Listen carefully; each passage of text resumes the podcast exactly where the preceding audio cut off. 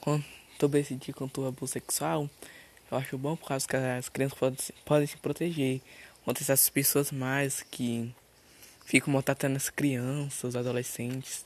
E as crianças elas podem se proteger contra o, essas pessoas.